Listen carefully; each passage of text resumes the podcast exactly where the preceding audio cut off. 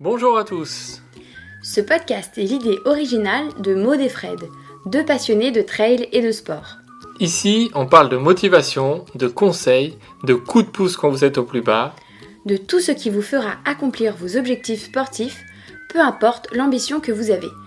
ouf, C'est le podcast pour que vous puissiez souffler. et vous réalisez pleinement dans le sport que vous aimez. C'est parti pour un podcast de Ouf. Ouf, c'est fou qu'on a retourné. Le fou, c'est l'original, celui qui s'écarte de la raison.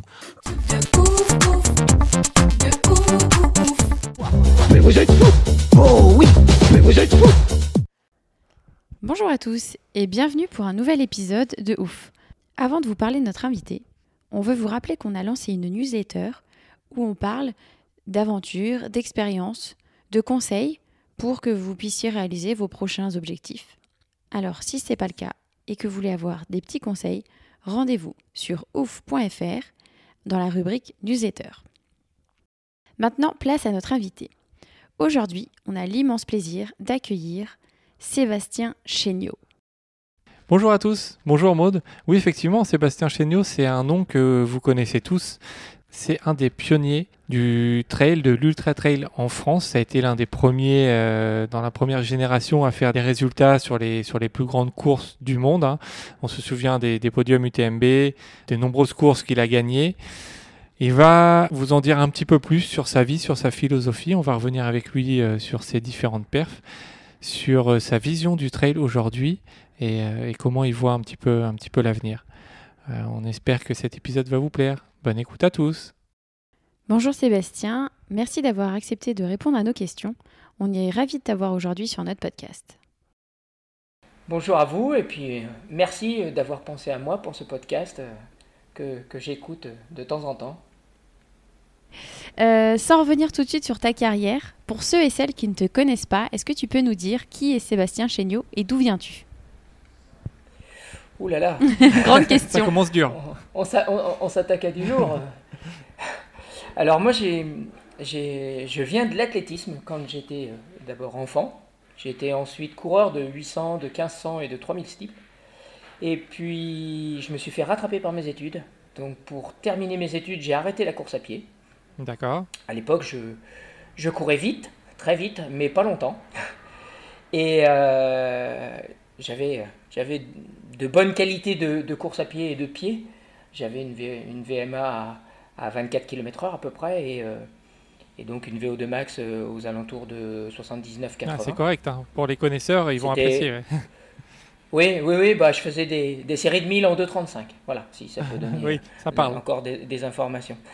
Ensuite, euh, j'ai arrêté donc la course à pied pendant quasiment 8 ans. Je me suis mis à l'escalade, j'ai fini mes études Ok. dans un premier temps, j'ai fait mon service militaire parce que je suis pas non plus de première jeunesse. Ça existait encore Le à l'époque service existait encore. Et puis, euh, je suis revenu un petit peu à la course à pied par accident, dans le sens où je travaillais dans une entreprise vétérinaire euh, dans le sud de la France. Mhm. Et euh, puisque j'ai une formation en fait en, en biotechnologie, donc tout ce qui est génie génétique, séquençage d'ADN, et je travaillais donc dans une entreprise vétérinaire sur le virus de la rage à l'époque. Mhm. Et hum, quand euh, j'ai des collègues un jour qui se sont présentés à moi, qui m'ont dit Ouais, on sait que tu as fait un peu de course à pied plus jeune, est-ce que tu voudrais pas refaire une équipe pour qu'on fasse euh, des 10 km sur route ou des. Voilà, un petit club, euh, je dirais, interne à l'entreprise? Mhm. Et je me suis remis à courir un petit peu comme ça. Donc j'ai refait euh, euh, quelques 10 km sur les bases de 30, 31, 32 minutes à peu près. Et, euh, et j'ai j'ai assez vite retrouvé, euh, je dirais, mes automatismes de coureur à pied. Mais euh, je suis venu très très progressivement. Donc ça, c'était fin 98. Euh, début 99, j'ai recommencé donc euh, à courir, sauf que j'habitais dans un endroit très pentu, très raide, et j'ai trouvé vraiment beaucoup de plaisir et pris beaucoup de plaisir à aller courir euh, en nature, dans des chemins pleins de caillages. C'était mon truc, je trouvais Ouais. que c'était bien. Donc je continuais bien sûr à travailler en parallèle, et puis petit à petit, j'ai mis à peu près 4 ou 5 ans avant de commencer à faire des, des distances au-delà de 40, 45, 50 km. Et je suis venu euh, un jour tout simplement euh, sur, euh, sur une distance plus longue parce que j'ai reçu une invitation tout simplement à la Diagonale des Fous. Tout simplement. Donc j'avais un sponsor, voilà, j'ai un sponsor qui me dit voilà l'année prochaine j'aimerais bien que tu ailles à la Diagonale des Fous. J'ai dit bah euh, ouais ça peut être une belle expérience, mais avant il va falloir se préparer parce que j'avais jamais fait plus de 50 Mhm. km. Ouais. Et puis donc euh, en 2004 j'ai programmé euh, dans un premier temps le, le Verdon qui était une course parce que pour moi je pense que pour passer de la course courte à la longue il faut aller sur des terrains variés dans un premier temps et ensuite sur des, des- des répétitions de jours, en fait, sur des courses à étapes. Mhm. Et suite à ça, je me suis inscrit aussi euh, au Mercantour, où euh, j'ai eu la chance de, de faire, euh, de gagner. Tout simplement aussi. Non, de faire une troisième Ah. place, de faire une troisième place, une troisième place, juste avant d'aller donc en 2005 pour la première longue distance, donc à la Diagonale des Fous, où, où ça avait plutôt marché, et puis petit à petit, voilà, je suis rentré dans ce milieu-là. D'accord. Alors, tu, tu fais partie de l'histoire du trail, hein, Sébastien. Tu es, sur le devant de la scène depuis plus de 20 ans, tu viens, tu viens, tu viens de le dire. Tu as commencé euh, le trail environ euh, dans, les années euh, 2000. 80 98, 98, parce que ouais. et même et, et même avant sans le savoir puisque quand j'ai passé le brevet d'alpinisme militaire et le brevet de ski militaire en fait euh, c'était les sélections étaient par une course de 18 km avec euh, 1600 mètres de dénivelé Ah oui, ouais, Et, donc ça euh, faisait déjà partie. et, ouais. et- et- voilà, et ces sélections se faisaient avec un sac de 10 kilos.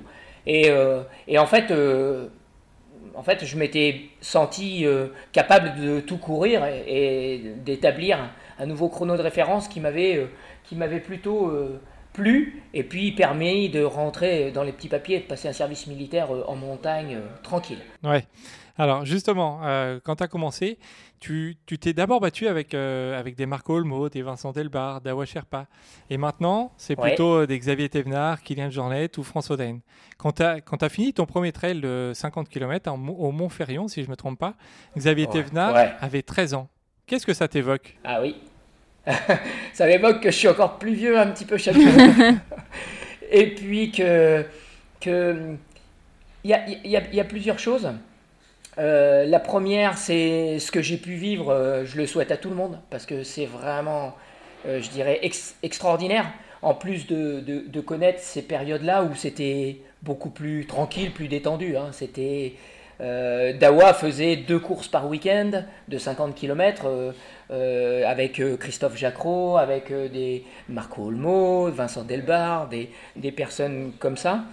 Et, c'était une autre une autre période, une autre façon d'aborder. C'était très confidentiel. Il devait y avoir euh, 40 ou 50 courses dans le monde, si on peut appeler ça ainsi. Et on était, euh, on était 200 au départ. euh, quand on était 200, c'était euh, juste exceptionnel. Donc euh, voilà, les... il n'y avait, il y avait pas d'histoire d'inscription, de record. De... euh, je me souviens, pour l'anecdote, euh, à, à ce fameux Mercantour, donc on était, on partait, et puis tout de suite, il y avait un petit entonnoir avec un petit single euh, euh, en- à flanc de montagne qui était vraiment, euh, qui était vraiment très raide des, deux côtés. Et en arrivant, moi j'étais dans les, dans les 10, 10, 10 premiers, 10, 15 premiers. Et en arrivant sur un secteur, on entend appeler au secours. Alors là, on, regarde et dans le ravin, en fait, il y avait un photographe qui était tombé en, en- se mettant en place pour nous photographier au passage. Et là, on avait organisé toute une chaîne humaine pour aller le récupérer dans le fond du trou. Et euh, tout le monde avait arrêté chrono, tout ça, il n'y avait pas de tout ça. Et puis, euh, on l'avait remonté, on l'avait transféré petit à petit jusqu'au poste de secours qui était au départ. Et ensuite, on avait repris la course, mais tous ensemble. Donc euh, voilà, c'était un Ouais. état d'esprit qui était bi- bien différent. D'accord. Quelle différence aujourd'hui donc tu vois entre le trail de maintenant et de celui d'il y a 15 ou 20 ans?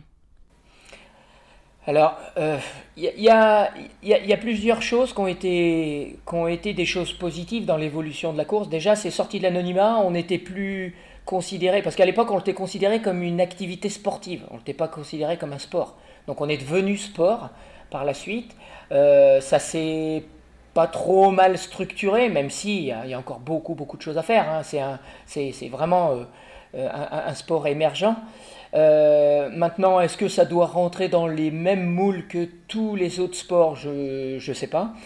Euh, ensuite, euh, il y a eu des choses donc très positives de ce type-là et euh, il y a eu une professionnalisation à laquelle j'ai été confronté de plein fouet, puisque quand en 2009, North Face m'a demandé de devenir professionnel pour passer plus de temps sur les ouvertures de magasins et autres, à ce moment-là, j'ai dit je, je, veux bien, mais il y avait Kylian qui finissait ses études et puis on était pas, on était très peu, voire trois ou quatre dans le monde à, avoir cette, cette mhm. chance-là. Donc que j'ai que j'ai pu saisir et, euh, et là-dessus j'ai vraiment été super bien accompagné que ce soit par euh, David mon agent qui, qui lui m'a dit tout de suite il m'a dit bah moi moi je t'aide moi je te donne un coup de main sur mhm. les contrats les négociations tout ça parce qu'on n'est pas très bon quand on est seul face au face au sponsor bah au début aussi enfin c'est pas c'est pas notre métier euh, de base Exactement. Et ensuite, euh, et ensuite par euh, Isabelle, son équipe, euh, la, la, je dirais la mise en image de l'activité pour la rendre la plus sexy possible. Et ça, ça a été aussi une très grosse évolution avec la création des Get Ready For, entre autres, avec tous ces, toutes ces petites choses. Maintenant, ce que, ce que j'ai pu voir qui me, qui me chagrine un peu, c'est que c'est devenu un sport, un sport consommation. Et euh, je dirais qu'il y, y, a, de plus en plus de gens qui sont uniquement là pour avoir une médaille ou un t-shirt de finisher. Et, ça, ça me chagrine parce que c'est des gens euh, qui, lorsqu'ils s'entraînent, passent au milieu des troupeaux, au milieu des, des, gens qui marchent, sans dire bonjour ou, ou un peu euh, en mode je suis actif parce que j'ai le chrono. Ça, déjà, c'est moi, c'est de longues, longues discussions avec les agriculteurs, là où j'habite.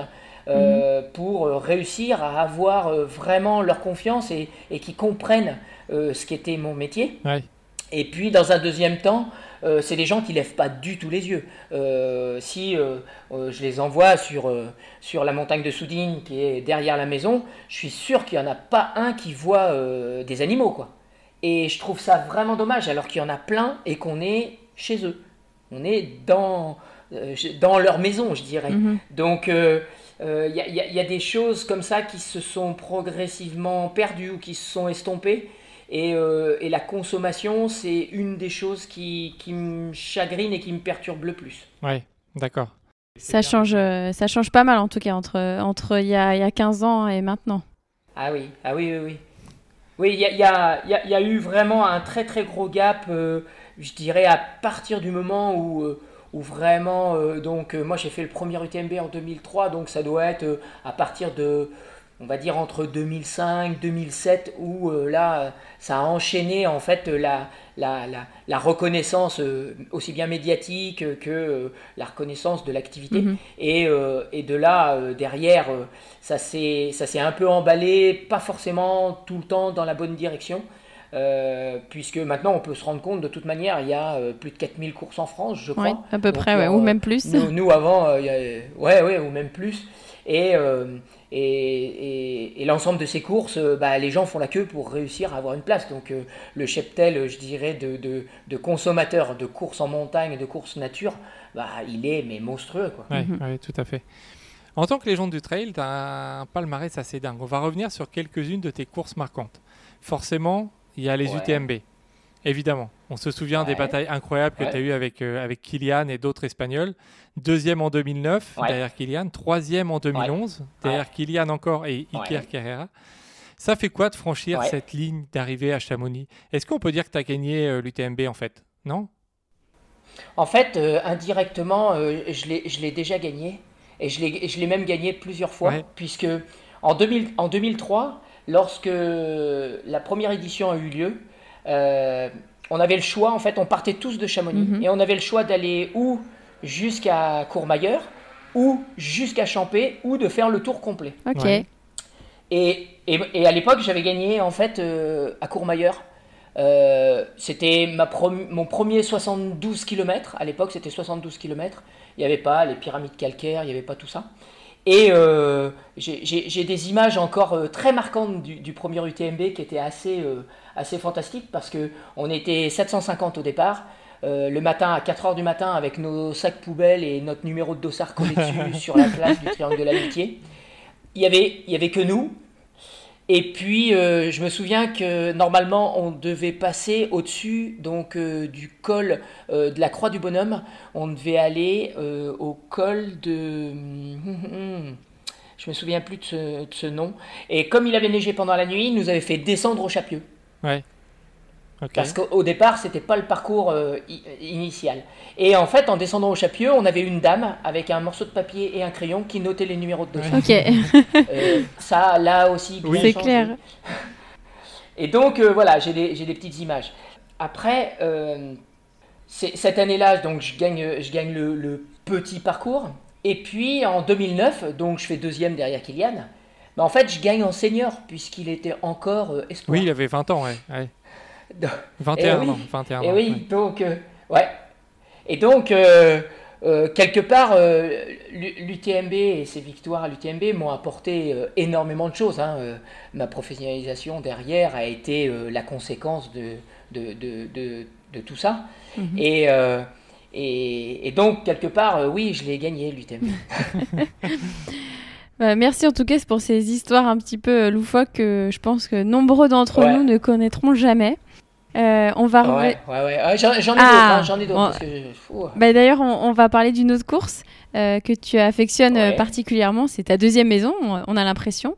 C'est la Trans. Gran Canaria, donc à. Gran Canaria. Donc tu as fait troisième en 2001, ah, 2011, pardon, troisième en 2011, Oui, euh, vainqueur en 2012 et en 2013. On reviendra un petit peu plus tard sur ton abandon en 2014. 2014. Exactement. ouais, ça a été quelque chose. ça. Euh, 14e en 2016 et euh, premier sur le 80 km en 2017. Qu'est-ce qu'elle a de particulier cette course pour toi? Alors déjà, je, je- je vais avoir une réponse très basique. Euh, à cette période-là de l'année, courir en short et en t-shirt, je crois que c'est un des seuls endroits où on C'est vrai, c'est vrai. Où il fait 25 degrés, euh, il y a du soleil, voilà. Et, et puis en plus, euh, ça fait un petit peu une petite coupure dans l'hiver qui est, qui est pas inintéressante. Euh, moi, en plus de ça, j'allais me préparer là-bas. J'essayais de me préparer l'hiver là-bas. Mhm. Euh, quand je dis là-bas, j'allais une semaine, quelques jours, faire des photos, j'en profitais pour courir là-bas. Et, euh, et en fait, l'équipe, euh, le- la course était, était sponsorisée par, euh, par North Face à l'époque, et l'é- l'équipe d'organisation euh, est vraiment, vraiment extraordinaire. En plus de ça, l'accueil des, des, des Canariens est Mhm. fantastique. Une année sur deux, en plus de ça, on tombait sur le carnaval, Mhm. donc euh, extraordinaire. Et, et, et je dois avouer que à cette période-là de l'année, il n'y avait pas beaucoup de courses euh, qui, étaient, qui étaient aussi intéressantes pour démarrer la saison. Donc, c'est tout logiquement que, que j'ai commencé à aller là-bas. Et, euh, et je dois avouer que le terrain euh, me faisait vraiment penser euh, à la maison. Donc, c'était pour moi, c'était parfait. Par contre, c'est vrai que la préparation en neige pendant l'hiver, Ah, c'est pas forcément, forcément hy- hyper, hyper simple, mais ma foi, ça me, ça me réussissait pas trop mal. Bah oui, la preuve. Avec quand même deux victoires et une troisième place. Donc Ouais. c'est- pas mal. Ouais. Après, on va revenir sur un autre mythe, hein, la, la Hard Rock 100. Euh, course mythique de 100 Ouh. miles aux USA, avec ses sommets à plus de 4000 mètres. Ouais, Donc tu l'as gagné, toi, en 2013, en battant le record euh, dans, le sens, euh, dans ce Ouais. sens-là, parce que ça change tous les ans de sens. Ouais. On a eu Caroline Chavreau dans notre podcast qui disait que c'était pas forcément un bon souvenir pour elle, malgré sa victoire en 2017. On a aussi eu Jean-François Guess et, et Joe Grant. Donc Jean-François, c'est un, un Français qui l'a terminé euh, huit fois. Joe Grant, un, euh, un Américain, euh, un Américain très connu des, des Français puisqu'il parle, il parle français et qu'on a eu aussi du coup dans le podcast. Ton ami d'ailleurs, qui a fait aussi plusieurs, Ah euh, oui. plusieurs podiums. Pour toi, comment tu l'as vécu cette expérience américaine? Et ça fait quoi d'embrasser ce, ce rocher en première position? C'est. euh, même rien que d'y repenser, euh, j'ai, euh, je dirais, j'ai les poils des bras qui se dressent parce que c'est un, c'est un moment qui est, qui est juste euh, exceptionnel. C'est un moment qui, qui, qui laisse des traces. hein. Ouais, c'est la- aussi, bien, aussi bien la préparation que, que ce que tu peux vivre là-bas. c'est juste extraordinaire. Les gens, les animaux, le, le, le- le contexte est, est- est fantastique, déjà. Euh, tu as un petit supplément d'âme qui est fourni par le fait de faire partie de la chaîne alimentaire. Directement, ouais. Parce que tu peux croiser des ours, hein, c'est c'est bien ça. Euh, oui, parce que bah, mine de rien, il y a des ours, on en a vu quelques-uns pendant, pendant l'entraînement avec Joe, entre autres en 2014. On s'est retrouvé pas très loin et tu, tu as tendance à serrer un peu les fesses. Forcément. Puma, loup gris et des élans, beaucoup d'élans. Donc c'est vraiment, vraiment chaud et euh, tu as ce petit, euh, ce petit supplément là de, de, tension qui vient s'ajouter à tout ça parce que très concrètement, euh, il y a très peu de balisage. Mhm. Quand je dis très peu de balisage, il y a un, un, petit panneau métallique parce qu'ils ont, ils, ils, ont en fait assez peur que les animaux les mangent. Donc c'est des petits drapeaux métalliques avec le logo de la hard rock. Il y en a peut-être un tous les 2-3 km à peu près ce qui est, ce qui est, très, ce qui est très espacé hein, quand, quand, on repense à, à, des courses qui sont, euh, qui sont euh, en Europe ou ailleurs. C'est très long. Ouais, oui, oui. Ah oui. Là-bas, oui, là, c'est très très long entre chaque. Euh, faut, faut même pas s'en occuper. Hein, il faut vraiment aller voir le parcours en amont parce que ça permet de découvrir aussi le parcours sans être sous la pression de la course.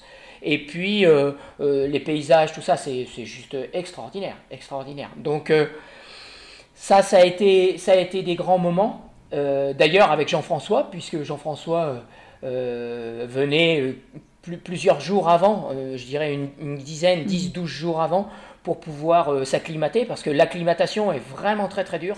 Moi, en 2013, quand je suis arrivé, je suis arrivé sans dossard, puisque à l'époque, j'avais été tiré au sort, mais j'étais sur la liste d'attente. J'étais à la cinquième place quand j'ai été tiré au sort.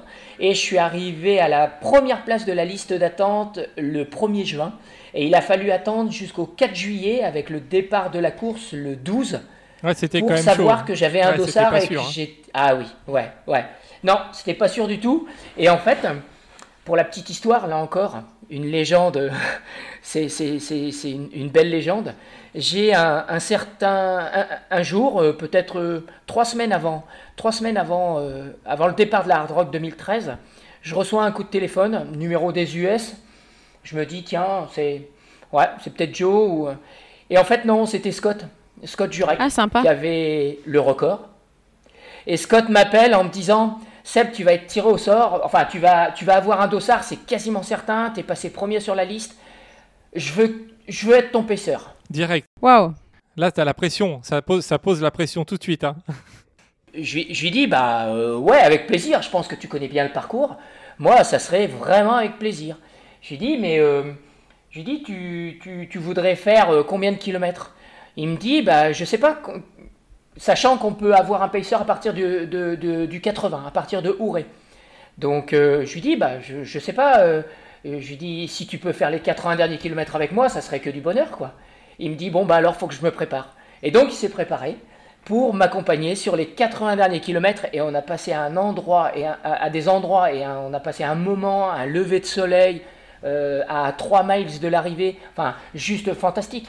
Et, euh, et, et, juste pour ça en fait, euh, ça a été un moment exceptionnel. J'aurais gagné, pas gagné, peu importe. Peu importe, c'était juste extraordinaire. Après, l'arrivée, euh, sachant qu'on est 140 au départ, il y a allez, 30 personnes à l'arrivée, mais c'est juste. Euh, j'ai l'impression de revenir 20 ans en arrière, en fait. Ah ouais. Bah, je, je, confirme parce que moi aussi j'ai eu, la, eu la chance euh, de la faire. Et, d'embrasser ce caillou D'embrasser ce caillou, bon, bien, bien, plus loin derrière, mais, mais, euh, ouais, mais c'est pas grave. exactement, tu le dis, c'est la victoire, c'est vraiment d'arriver et tu, comme tu comme tu décris, c'est tu as l'impression que tu cours. Euh, effectivement, il y a il y a même plus de 20 ans. Hein, c'est euh, tu arrives dans cette ville ah où il y, a Silverton où il y a qu'une une seule route en goudron, les autres c'est en terre. Il y a le il y a le train à vapeur qui est là.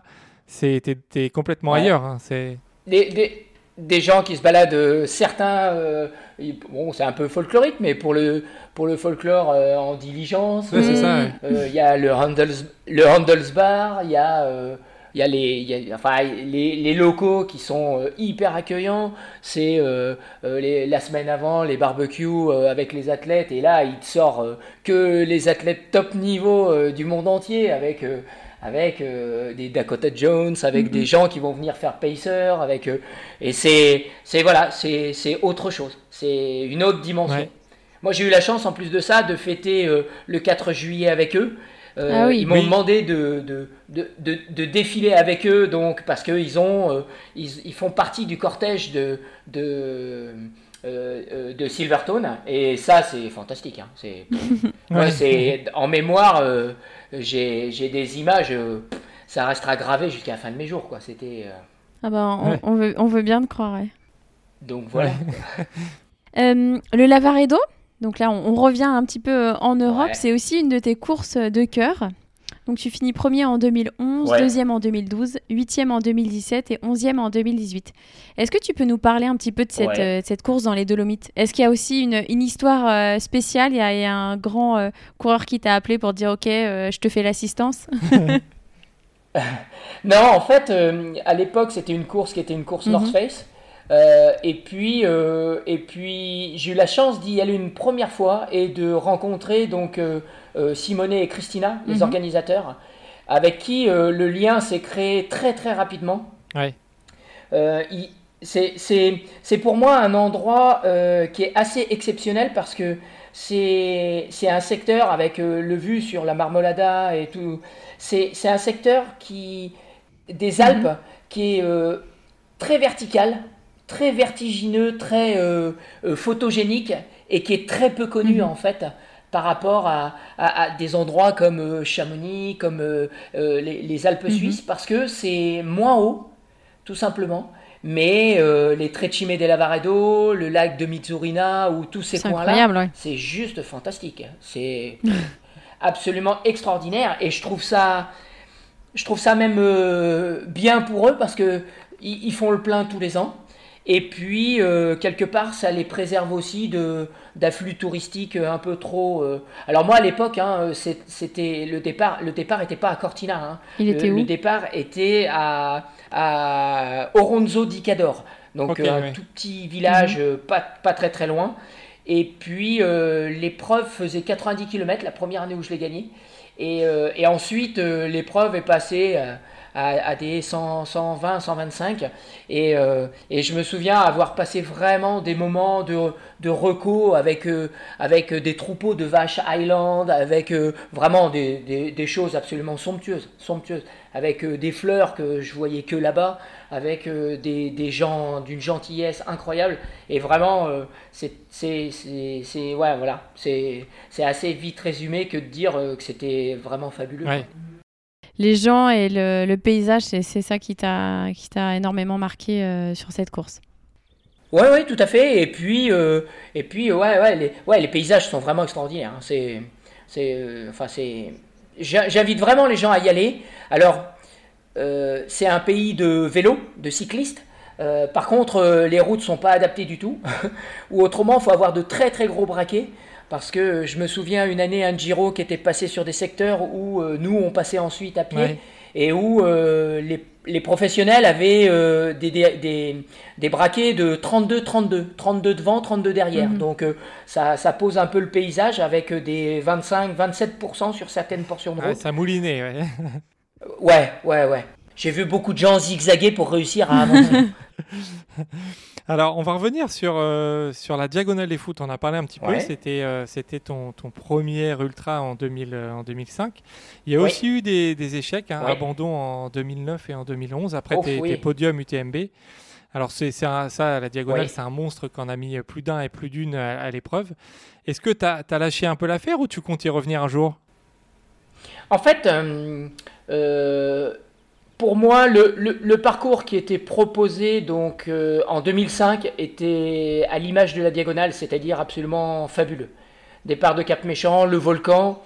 J'ai eu la chance en plus de ça de recourir sur ces secteurs-là en 2009 avec euh, des éruptions pendant la nuit, donc euh, voilà, extraordinaire. Incroyable, ouais. Ouais, ouais, ouais, vraiment incroyable. Et, et ensuite, donc, toute la partie Marabout, Silao, euh, euh, Mafat, tout le cirque de Mafat, et on arrivait au pied de Dodane par deux bras. euh, et, et- et de là, on faisait les crêtes d'Afouche, et, on, et on- ça faisait 145 km, et il y avait déjà plus de 8000 de dénivelé positif, 8005 je crois. Quand euh, en 2009 j'y retourne, je, je sens qu'il y a des choses qui ont changé. Il y a des choses qui ont changé parce que euh, déjà, c'est plus des réunionnais qui gagnent. Mhm. Ouais. Et puis, le parcours, bah, il, est, il est toujours aussi beau, mais plus dur, plus long, parce qu'il faut faire comme les autres. C'est-à-dire qu'il faut faire comme l'UTMB qui fait 170 km, donc il faut faire 170 km. Et je pense que ça, ça les dessert dans le sens où il y a quasiment 1500 coureurs qui viennent de Lille. Et, euh, et, pour eux, ça a une très grosse importance parce que euh, la Diagonale des Fous, quand ils l'ont fini, dans les temps, ils le marquent sur leur CV. C'est une preuve de résistance, de force, de... Mhm. et pour eux, c'est très important. Et je pense qu'ils ont attaqué un petit peu euh, en, en, modifiant le parcours déjà en 2009 alors moi j'avais dû m'arrêter malheureusement sur, euh, sur une blessure euh, très bête, c'est dans la descente du Taibit du côté de Mafat. j'ai bloqué un pied et je me suis fait une double fracture du péroné. ah oui, bon là effectivement tu peux pas trop aller plus loin. Ben, en fait, je, pouvais monter avec le, au niveau du tibia, ça me faisait pas mal, mais je pouvais pas descendre en fait. Donc euh, cette année-là, en plus de ça, j'étais vraiment bien avec l'UTMB juste avant et la diagonale. Là, j'étais avec euh, Ludo Pomeré qui fait deuxième cette année-là, juste derrière euh, Julien. Et je pense qu'avec Ludo, on était bien parti pour, pour peut-être pas recoller à Julien, mais au moins finir ensemble. Parce que moi, je, me sentais vraiment très très bien. Donc un peu de regret. Euh, en 2011, euh, en 2011, j'arrête euh, tout simplement. J'étais, je suis parti, j'étais détraqué au niveau du ventre et j'ai fait 30 km à, vomir. enfin, vraiment. Donc là, ça sert à rien. Mais voilà. Mais ce que j'ai trouvé de dommage, et c'est pour ça que j'y suis pas retourné depuis et que, malgré les invitations à répétition, j'y retourne pas pour l'instant. C'est cette montée au Maïdo que je trouve inintéressante. En fait, c'est pas la montée en elle-même, parce que je trouve ça très très dur pour les locaux euh, de monter au Maïdo après avoir fait autant de kilomètres. Euh, je trouve ça vraiment dur. Ensuite, euh, après le Maïdo, en fait, il y aurait de l'intérêt, mais il n'y a que très peu d'intérêt. C'est très roulant, enfin très roulant, vallonné, très cassant. On revient sur de la route, sur de la ville pendant 40 km. Je trouve ça dommage. Je trouve ça dommage, je trouve que c'est plus l'image de ce que j'avais connu et pour l'instant je reste sur, euh, je dirais, sur euh, les images que j'ai pu avoir dans la tête de, de, de, ces premières années et je regrette même de ne pas y être allé plus souvent avant. Ouais. D'accord. D'accord, ouais. effectivement. Euh, est-ce que ça va rechanger un jour pour, pour reproposer les anciens parcours? Ça, c'est pas sûr. J'en parle assez régulièrement avec Denis Boulet. Il me dit que depuis qu'ils sont passés parc eh bien, ils ont tellement d'obligations qu'ils n'ont plus qu'une seule route à utiliser. Ah Donc, euh, je, crains que. Il faut savoir aussi que l'année dernière, je sais qu'au niveau local, ils ont, ils ont fini par donner des dossards parce que bah, ça se remplissait plus difficilement. Donc euh, voilà, je ne sais pas comment les choses évolueront, mais euh, moi j'aurais vraiment aimé revenir à des formats plus humains parce que la diagonale c'est vraiment mhm. dur déjà d'origine retourner à, des, à des parcours de 150 km, je pense que c'est largement suffisant. Et puis, ça permettait de passer au pied de la, de la roche écrite, au pied de, des crêtes d'Afouche, euh, euh, arriver à Colorado. Enfin, c'était déjà très très dur. Donc là, euh, le rendre plus dur, je trouve que ça n'a pas d'intérêt. Et, et, et, voilà, c'est mon sentiment personnel. Ça reste une très bonne course. Il y a aussi une autre course dont on n'a pas parlé, euh, avec laquelle tu as, tu as dû discuter plusieurs fois avec Fred, sûrement. Euh, donc, tu as découvert en fait euh, une passion pour, pour le Japon. Et, et cette course, c'est donc l'Ultra Trail du Mont Fuji, où tu fais troisième en 2013 et tu gagnes le 80 km en 2015 et tu fais dixième du parcours, alors raccourci en 2016, parce qu'on sait très bien qu'à chaque fois, euh, voilà, il y, a, des, y a des euh, redirections à cause des, des, températures, des météos qui sont un peu dantesques à, ces époques. Bah, c'était surtout, c'était surtout à l'époque, c'était au mois de septembre et au mois de septembre, mm. c'est juste impossible avec les typhons. Euh, c'est ça. Et, et, alors, pourquoi tu es tombé amoureux voilà, du, du Japon? C'est juste pour cette course ou c'est pour autre chose? Alors la course et le Fuji, alors c'est amusant parce que euh, juste en face de mon ordi, mhm. en fait, euh, j'ai trois belles cartes postales qui sont accrochées et c'est trois, trois images du Fuji. Ah oui. Euh, la, première fois que j'y suis allé, c'était en 2013. Mhm. Et quand j'ai eu la sensation en fait de rentrer dans un autre monde, en fait. pourquoi? Parce que déjà l'accueil mhm. des gens, Alors j'avais étudié un petit peu les choses avant de partir parce que je sais qu'au Japon, il y a beaucoup de choses qui sont codifiées. sur, sur la gestion des déchets, sur les gens, la façon de se présenter, etc. Donc j'avais étudié un peu les choses de manière à pas avoir de, mauvaises surprises, je dirais. Mhm.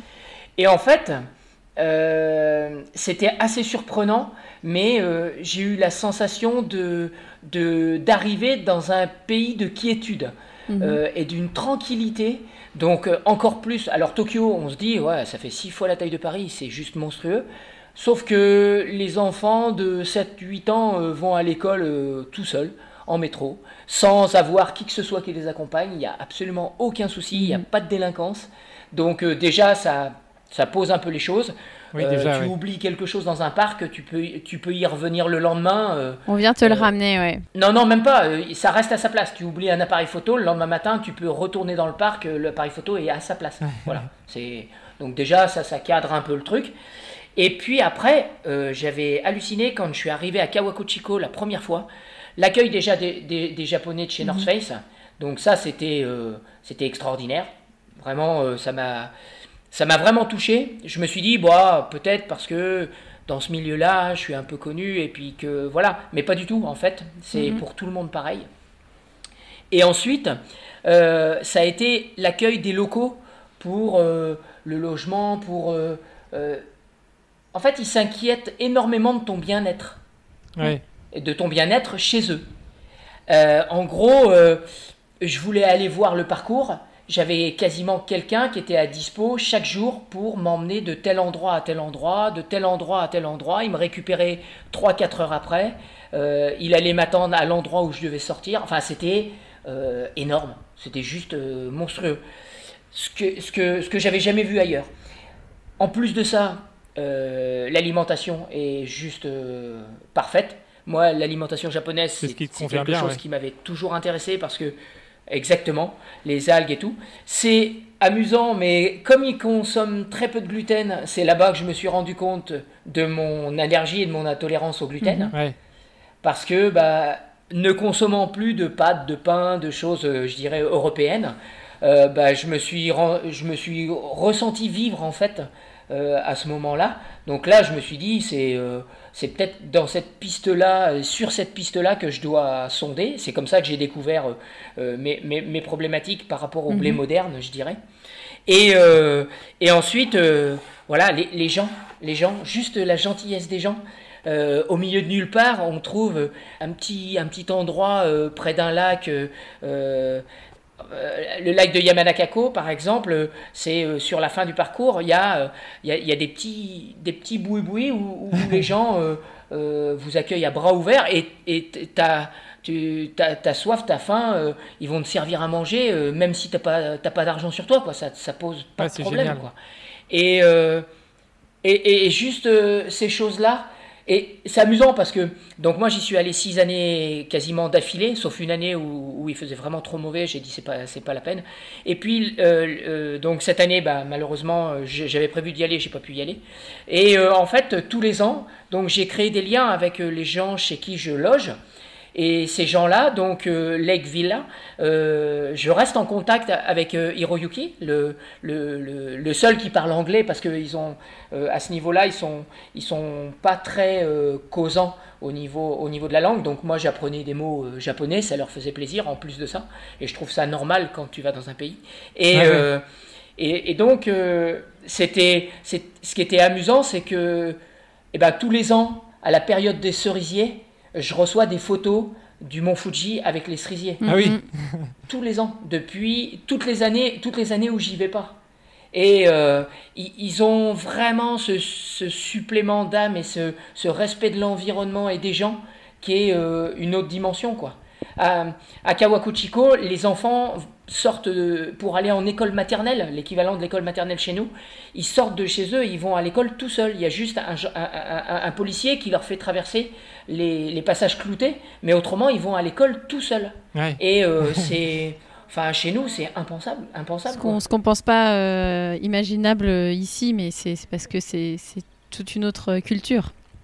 Ouais, et, et je dois avouer d'ailleurs pour, euh, je dirais boucler un peu la boucle, que la première fois que j'y suis allé, donc c'est en 2013, j'avais gagné la Lavaredo, je fais 3 sur le, mont Fuji, mais euh, j'aurais largement pu le gagner parce qu'en fait je me suis un peu trop arrêté au ravitaillement pour discuter avec les gens. Donc, euh, euh, mais ça c'est normal. Et ensuite je gagne la Hard Rock.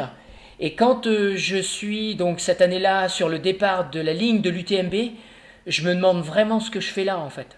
Je me dis mais mais après avoir vécu ce que j'avais vécu au Japon, après avoir vécu ce que j'avais vécu à l'Hard Rock où tu es tout seul au milieu de nulle part, avoir euh, 30 ou 35 000 personnes sur la ligne de départ, autour, en train d'applaudir, de crier, tout ça, en fait, je me sentais plus du tout à ma place. Et, euh, là, il y a eu un tournant, il y a eu un sacré tournant qui a été, euh, été assez violent, quoi. Et, euh, et donc, bon, voilà, ça a été une année un peu particulière avec, euh, avec des, des- vraiment des moments euh, extraordinaires. hein. C'était juste euh, parfait pour moi. Ouais, on imagine, ouais. On imagine. Il y a aussi les courses dans le désert. Ça, tu as, un, peu- t'as un petit peu commencé par ça. Donc, plusieurs fois le Libyan Challenge avec, euh, avec plusieurs victoires. Il y a eu le Trek aussi. Qu'est-ce qui t'attire avec ces courses dans les déserts?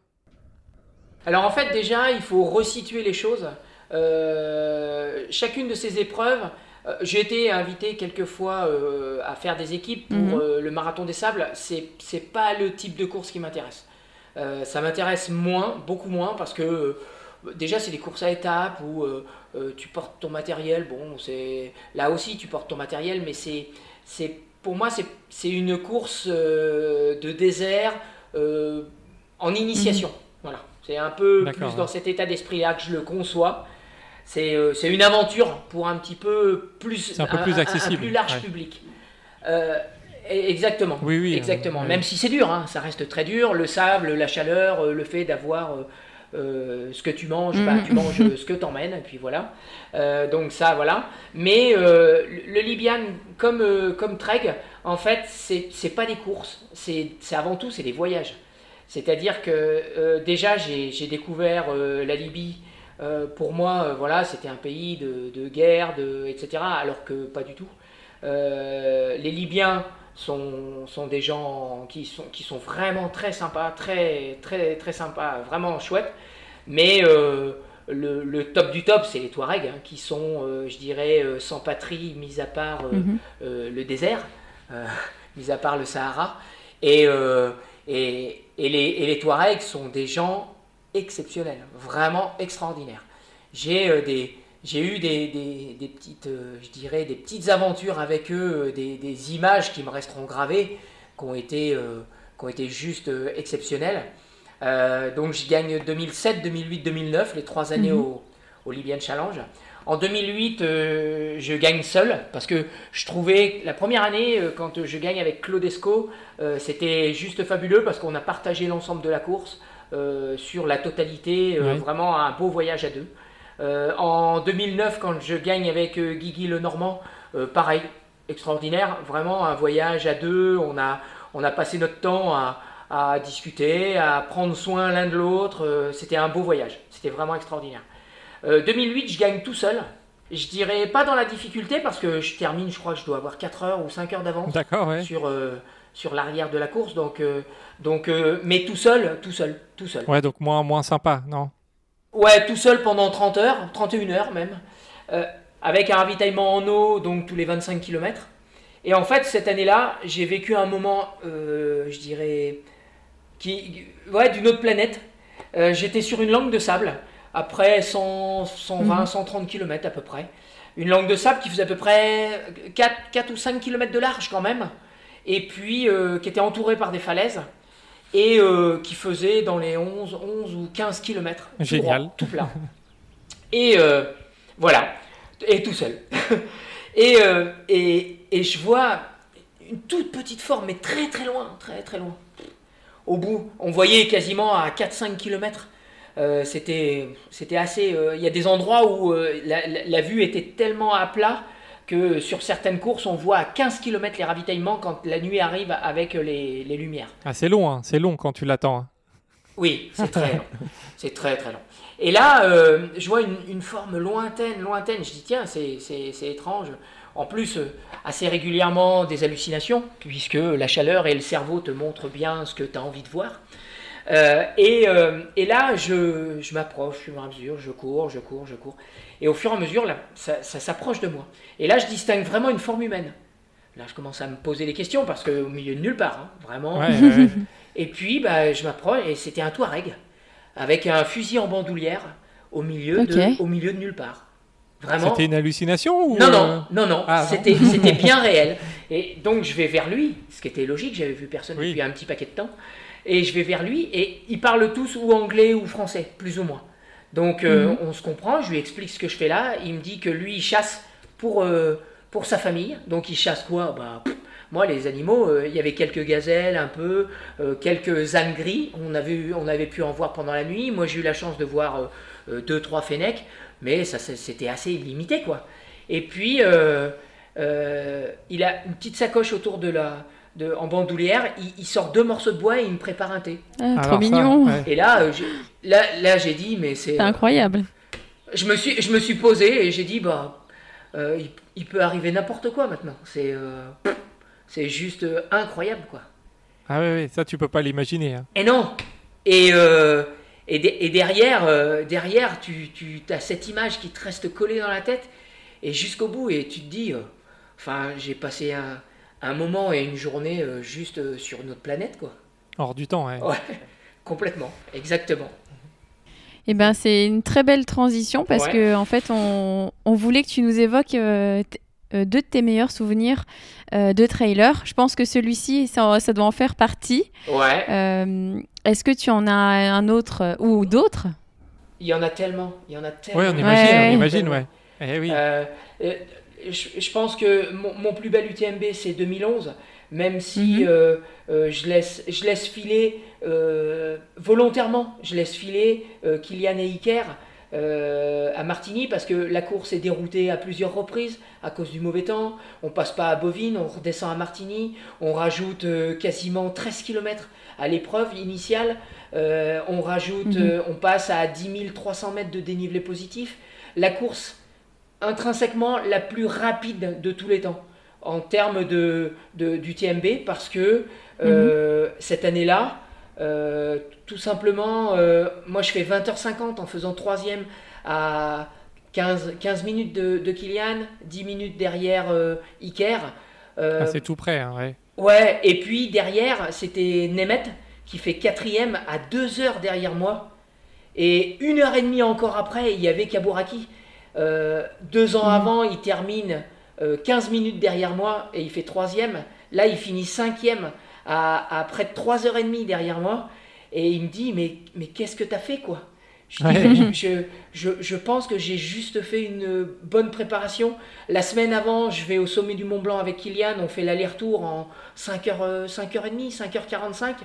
On, on, part le matin à 9h. À, à 15h, on est en train de boire un coca aux ouches. Euh, Enfin, euh, huit jours avant, je dis, je vais avoir les jambes mais fracassées pour l'UTMB. Le jour de l'UTMB, je, j'étais, je sentais rien. J'avais ni douleur ni rien. Je passais un super moment. J'avais, en plus de ça, il y avait des gens euh, derrière euh, Kylian, Iker et Miguel qui étaient avec moi, qui disaient non non, faut que vous le lâchiez, faut le lâcher, faut que vous finissiez tous les trois, faut le lâcher, faut le lâcher. Et Kylian qui arrêtait pas de le répéter, mais mais pourquoi? Et puis, euh, et puis on, passe un tellement bon moment, on a fait 150 km ensemble. Euh, pourquoi faire ça? Et en fait, euh, il, à chaque fois, il disait bah non, non. Et puis après, après Martini, chantait que Miguel était dans le dur, il avait mal au genou. Je dis bah, je reste avec toi. Et je suis resté avec lui, ils sont partis, ils m'ont pris quelques minutes, et puis bah, c'est resté comme ça jusqu'à l'arrivée. J'aurais pu repartir euh, avec eux, ou partir même avant eux, puisque moi j'avais pas de ravitaillement à Martigny, mais j'avais pas envie, parce que euh, je passais juste un, bon moment avec euh, des gens que je connaissais, et j'avais beau avoir la foule qui était derrière, c'était monumental, hein. c'était juste... Ouais, on imagine, ouais. Je, enfin, c'est, c'est, difficile. Un autre beau souvenir. Ouais, c'est, difficile à expliquer parce que euh, des, des, des, colonnes de personnes dans la montée de Martigny, euh, des gens avec des cloches tout le long, c'était, euh, voilà, c'était une autre dimension, voilà. Ouais, c'est quelque chose que tu vis pas tous les jours. Non, non, non, non, non. Et puis, je pense que Tu vois, même, même Xavier, qui l'a gagné trois ou quatre fois, l'UTMB. Euh, Trois fois, oui. Ouais, trois fois. Il, a- il, a vécu, il a vécu des moments extraordinaires, mais tout seul. Ouais, Et, ouais. et tout seul à chaque fois.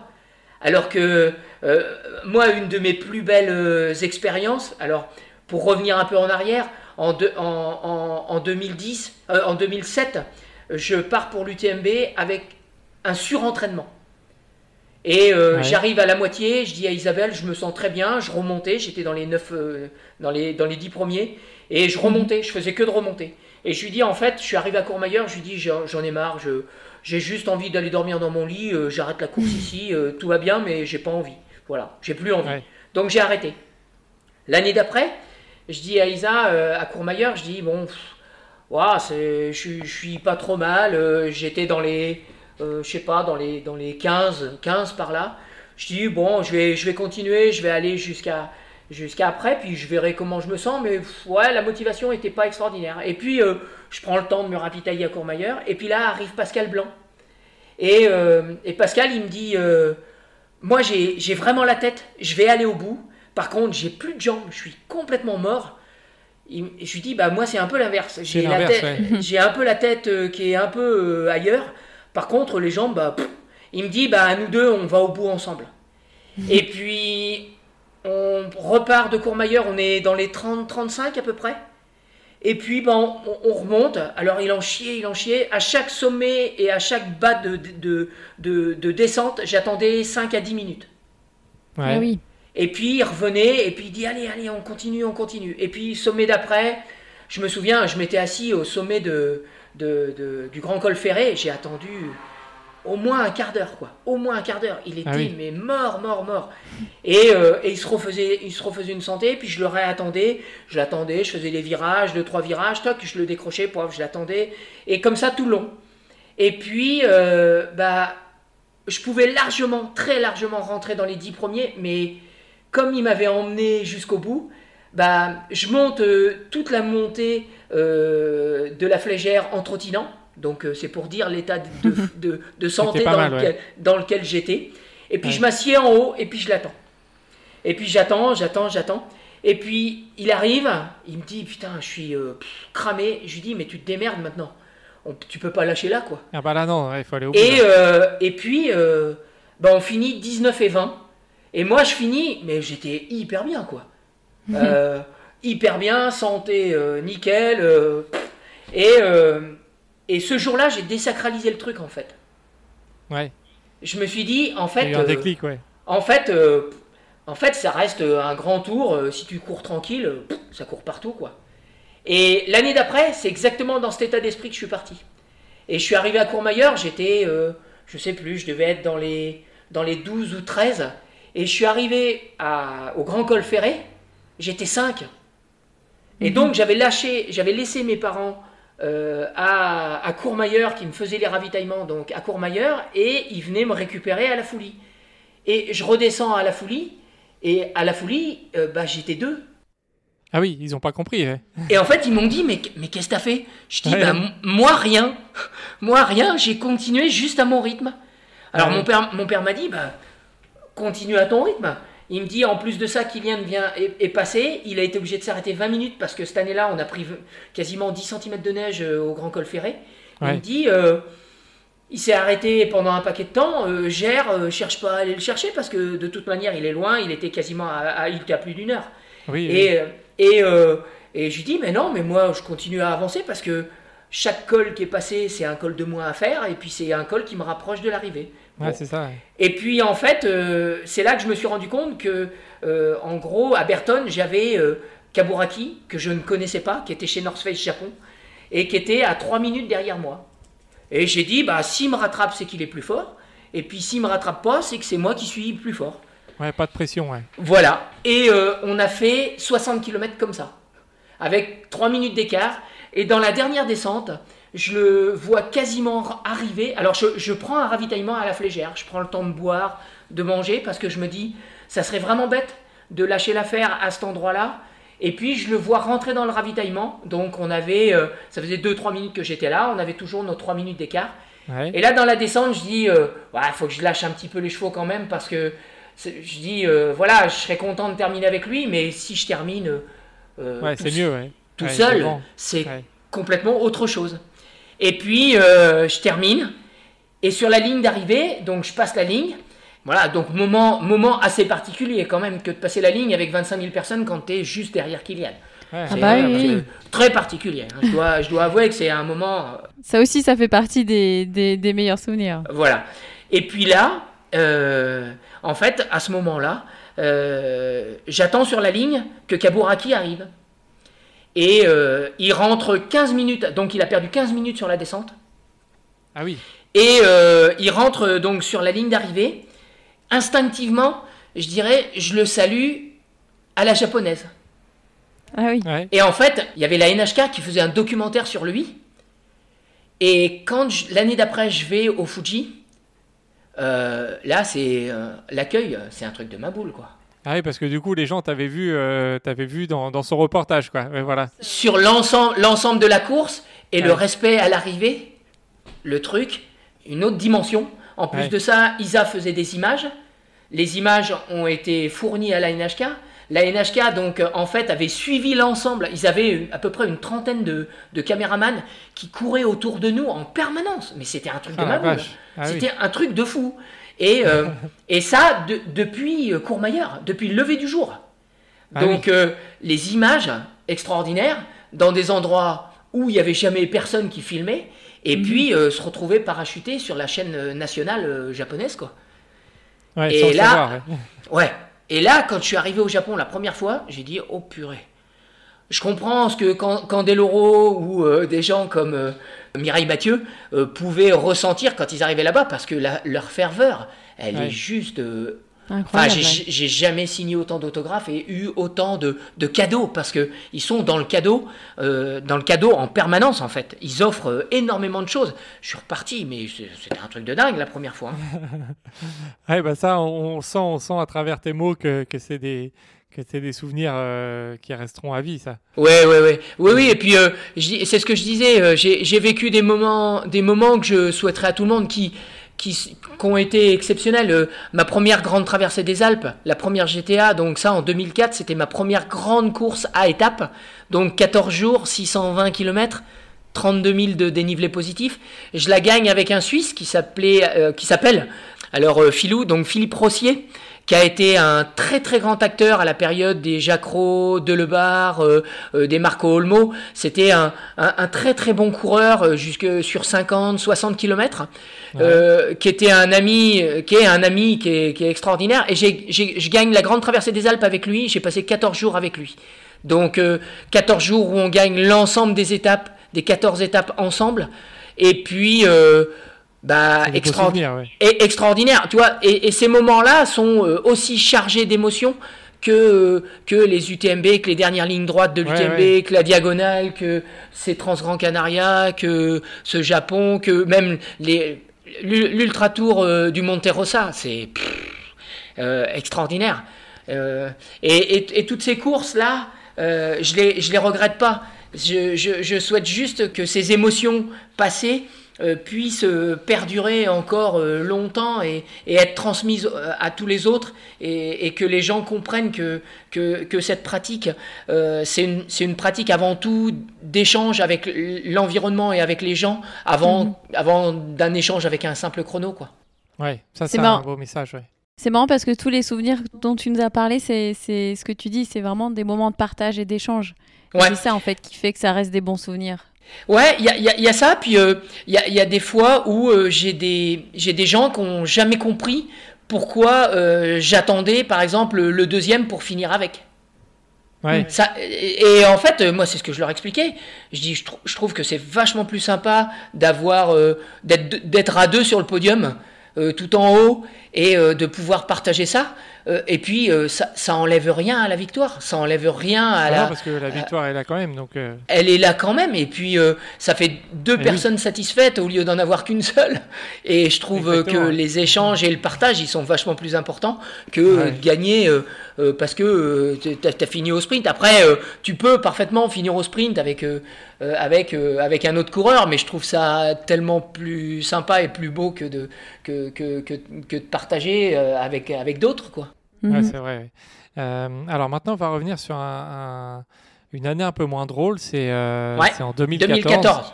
Exactement, qui a été peut-être un petit tournant dans, dans, ta carrière sur la Transgran Canaria où tu fais une sévère déshydratation suivie ah d'une rhabdomyolyse qui va, qui va découler jusqu'à une mononucléose. Est-ce que, Exactement. Avant, avant de parler des conséquences, est-ce que tu peux nous dire ce que c'est et ce que ouais, bien sûr, bien sûr. l'as vécu? Bien sûr. Euh, bah, je l'ai pas très bien vécu 2014 parce que j'ai été en tête euh, sur la Transgran Canaria et, et, très facilement, je me sentais vraiment très très bien. Euh, pendant, pendant très longtemps. J'ai été en contact avec, euh, avec la tête de course pendant très longtemps. C'est euh, Ryan Sands qui gagne cette année-là. il me reprend à 20 km de l'arrivée et, et, vraiment, je l'ai mal vécu dans le sens où je l'ai pas mal vécu à cause de la place et à cause du fait d'abandonner. Je l'ai mal vécu parce que physiologiquement, j'ai vraiment morflé. Euh, je suis allé au bout du bout du bout au point de plus pouvoir marcher même dans les descentes pour aller pour euh, retourner jusqu'au ravitaillement. L'organisation est venue me chercher à pied avec des gens qui m'ont porté pour aller euh, jusqu'au poste de secours. En plus, après, j'ai été 8 heures euh, sous, sous, sous perf, hein, parce que, ah ah parce que bah, j'étais, j'étais très très très fortement déshydraté. donc ça a engendré la rhabdomyolyse. La rhabdomyolyse, en fait, c'est un éclatement des cellules qui sont abîmées pour que les, les, les cellules libère de l'eau en fait pour le corps. Euh, parce que euh, parce qu'il n'y avait plus rien, ouais. Euh, exactement, exactement. Ah oui. et, et, là, ça va très très loin parce que les, les, morceaux de cellules qui ont éclaté en fait se retrouvent dans le sang et peuvent bloquer les reins, mais bloquer les reins définitivement. C'est-à-dire qu'en gros, ah on se retrouve à être sous dialyse par la suite. Donc, j'ai été vraiment sauvé in extremis. Ouais, c'est là, c'était limite, ouais. Oui, oui, ça a été vraiment très limite et, euh, et, euh, et, ça aurait pu me coûter très très cher par la suite. Et euh, j'ai mis quelques jours avant de, de recommencer à pisser. Hein. C'est ah oui. c'est assez, assez surprenant. Et au début, on a l'impression de pisser du sable. C'est vraiment... c'est assez, assez particulier. Et en fait, avec le niveau de fatigue auquel j'étais arrivé, dans les quelques jours qu'on suivit, en fait, j'ai attrapé une mononucléose. Ouais, la totale. Donc c'était fragilisé. Bah, J'étais euh, très fragilisé. Et, euh, et en fait, euh, j'ai attrapé une mononucléose qui m'a, en fait, elle n'a pas été trouvée et déclarée tout de suite. Ce qui fait qu'on a mis quasiment trois mois. Je suis allé au Japon, je, je, courais, et puis en fait, au bout d'un moment, tout s'arrêtait. Je pouvais ni ah marcher, ni je pouvais plus bouger du tout de là où j'étais. Mhm. Cette année-là, je vais à l'Hard Rock parce que j'avais mon dossard de l'année d'avant. Pareil, je cours euh, très très bien. Je revenais sur la tête de course. J'étais à moins de 10 minutes de Kylian et de, et de Julien cette année-là. Et, euh, et en fait, pouf, tout s'arrête au point d'être bah, posé sur le bord. Et là où je suis, je suis obligé de rester. Quoi. Je peux plus ni marcher ni rien. Et en fait, c'est à ce moment-là où on s'est rendu compte que j'avais que j'avais une mononucléose. Et en fait, ça fonctionne un petit peu comme euh, comme le virus de l'herpès. C'est c'est un virus qui se loge dans le foie et qui est réactivé par les activités. Et donc j'avais euh, un jour où je me sentais hyper bien, je faisais euh, une séance d'entraînement et après pendant trois jours je pouvais plus me lever. Je pouvais plus marcher, je pouvais plus, je pouvais même plus emmener les enfants à l'école. Donc c'est pour dire à quel mhm. point ça, ah me mettait, euh, ça, me mettait, ouais. ça allait très très loin. Et on ça a été enfin ça a été déterminé assez tardivement et ce qui fait que ça m'a quasiment bloqué 11 mois derrière. Mhm. Et, et j'ai eu du mal, vraiment beaucoup de mal à me relancer parce que bah euh, mine de rien, en 2014, j'avais 42 ans. oui. Et, euh, j'ai là quand même. et, là, je faisais que j'avais de plus en plus de mal à récupérer. C'est-à-dire que euh, là où je faisais un ultra et, dans la semaine, je reprenais l'entraînement, bah là, il me fallait une semaine et demie de plus pour récupérer correctement et puis reprendre l'entraînement correctement. Ouais. Donc voilà, c'est un petit peu comme ça. Puis bon, j'avais j'avais déjà fait beaucoup de choses. J'avais eu la chance de faire beaucoup de choses. Et euh, j'avais pas la tête euh, à lâcher l'affaire mais euh, je me rendais bien compte que euh, c'était plus aussi aussi je dirais j'étais plus aussi efficace euh, que dans les années 2013. 2013, euh, pour la petite histoire, euh, je gagne donc Transgran Canaria, je fais la place au Japon, je gagne la Hard Rock, je gagne deux, trois autres petites courses dans la saison avec une, avec une double fracture du talus. donc un os au, ah niveau du pied, une fracture de fatigue que je me traînais depuis le mois de janvier et en fait que qu'on n'arrivait pas à gérer. J'arrivais juste à le gérer avec les, les, hormones de la compétition le jour de la compète, mais tous les entraînements c'était dans la douleur quoi. Et, euh, et en fait, euh, j'ai géré j'ai fait une saison euh, pour moi qui était extraordinaire cette année-là. Et voilà. Et par la suite, je me suis dit, ah, je peux, je peux revenir, je peux revenir. Mais euh, c'était sans compter l'arrivée de beaucoup de jeunes, l'évolution de la pratique, et mhm. puis, euh, et puis voilà quoi. Mais ça fait partie du jeu. Oui, oui, oui, oui, il faut faire avec, ouais. Exactement. Et donc, euh, pour revenir au trail et au métier de trailer professionnel, tu as été l'un des premiers professionnels français dans le trail, c'est-à-dire vraiment vivre du trail. Comment tu as construit cela? Alors moi ça a été aussi euh, un gros concours de circonstances parce que au départ euh, je je suis pas trailer professionnel, mhm. je viens je viens de l'athlétisme et euh, je sais que être professionnel en course à pied c'est très compliqué parce que les sponsors bah voient les résultats et qu'il faut être rentable et bankable mhm pour, euh, pour pouvoir euh, avoir des sponsors qui te permettent de t'entraîner et d'en vivre. Mhm. Euh, donc moi je mise pas du tout là-dessus. Et quand en, en, 2009 North Face me, après l'UTMB me demande de pas de devenir pro mais d'être beaucoup plus dispo, mhm. je commence à, à, dire bon bah ouais pourquoi pourquoi pas mais il faut voir dans quelle mesure. Quand en trois mois j'ai fait 16 pays euh, pour être présent sur des ouvertures de magasins à Copenhague, à Londres, et que et que mon travail euh, au magasin dans lequel je travaillais, bah c'était un peu plus compliqué de prendre des jours, bah, j'ai commencé à réfléchir plutôt à prendre de la disponibilité dans un premier temps. Et puis quand euh, j'ai eu fait mes trois mois de dispo, en fait, euh, j'étais sollicité en permanence par euh, aussi bien par les sponsors que par les magazines, que par les mhm. journalistes, que pour les interviews et tout ça. Et au magasin, la gestion de, de la partie que j'avais à gérer, c'était plus possible, quoi. Mhm. Donc mes mes employeurs de l'époque m'ont dit ouais ouais non, nous on conçoit tout à fait, on est hyper content pour toi c'est euh, et donc j'ai dit bah après tout si s'il y a quelqu'un qui peut le faire, euh, peut-être que ça peut être moi. Et puis bah je me suis lancé là-dedans. Et au départ, euh, Isabelle m'a beaucoup aidé en termes de discussion, de contrats et autres. Et puis après mhm. par la suite, David est arrivé et m'a énormément aidé bénévolement je tiens à, tenir à le dire parce que lui, il n'était pas professionnel dans ce milieu-là. Et, mhm. euh, et lui, il m'a dit, bah, moi, je négocierai beaucoup plus facilement euh, à ta place. Et comme ça, euh, on pourra vraiment vivre ensemble ce, ce, ce cette aventure, quoi. Mhm. Et c'est comme ça qu'on a, c'est comme ça que ça, ça a démarré. C'est comme ça que ça a démarré. Et, et c'est amusant parce que David, en fait, on s'est rendu compte qu'on avait 6 heures d'écart sur la date de naissance. Ah non, c'est vrai Incroyable. Oui, c'est-à-dire qu'en fait, moi je suis né le 23 février mhm. à 23h et lui il est né à 5h du matin le 24 ah. de la même année. Ah là, si c'est pas une coïncidence. Euh. Exactement. Donc, euh, donc voilà, suite à ça, euh, on, a, on a travaillé ensemble toutes ces années et, et il m'a apporté énormément de choses, hein, ainsi qu'Isabelle surtout, parce qu'elle a été là pour le quotidien, aussi bien que pour, pour l'image, pour la gestion de mes images, etc. Et ça, ça, ça a été, ça a été non négligeable. Ouais. Et, et est-ce que passer d'une passion à un boulot, entre guillemets, ça a changé quelque chose pour toi? En fait, je l'ai jamais pris comme un boulot mhm. parce que parce que j'avais la chance euh, que David euh, négocie directement avec les marques qui me sollicitaient. Euh, les choses étaient très claires, c'est que j'avais aucune obligation. C'est-à-dire que si eux, eux, travaillaient énormément sur l'image, moi je travaillais aussi sur l'image et sur je dirais, sur euh, les discussions, sur euh, le, packaging complet. Euh, les mm. marques se sont jamais intéressées qu'aux résultats. c'est ce que beaucoup de coureurs ont jamais compris. Ouais, donc ça fait beaucoup moins de pression du coup.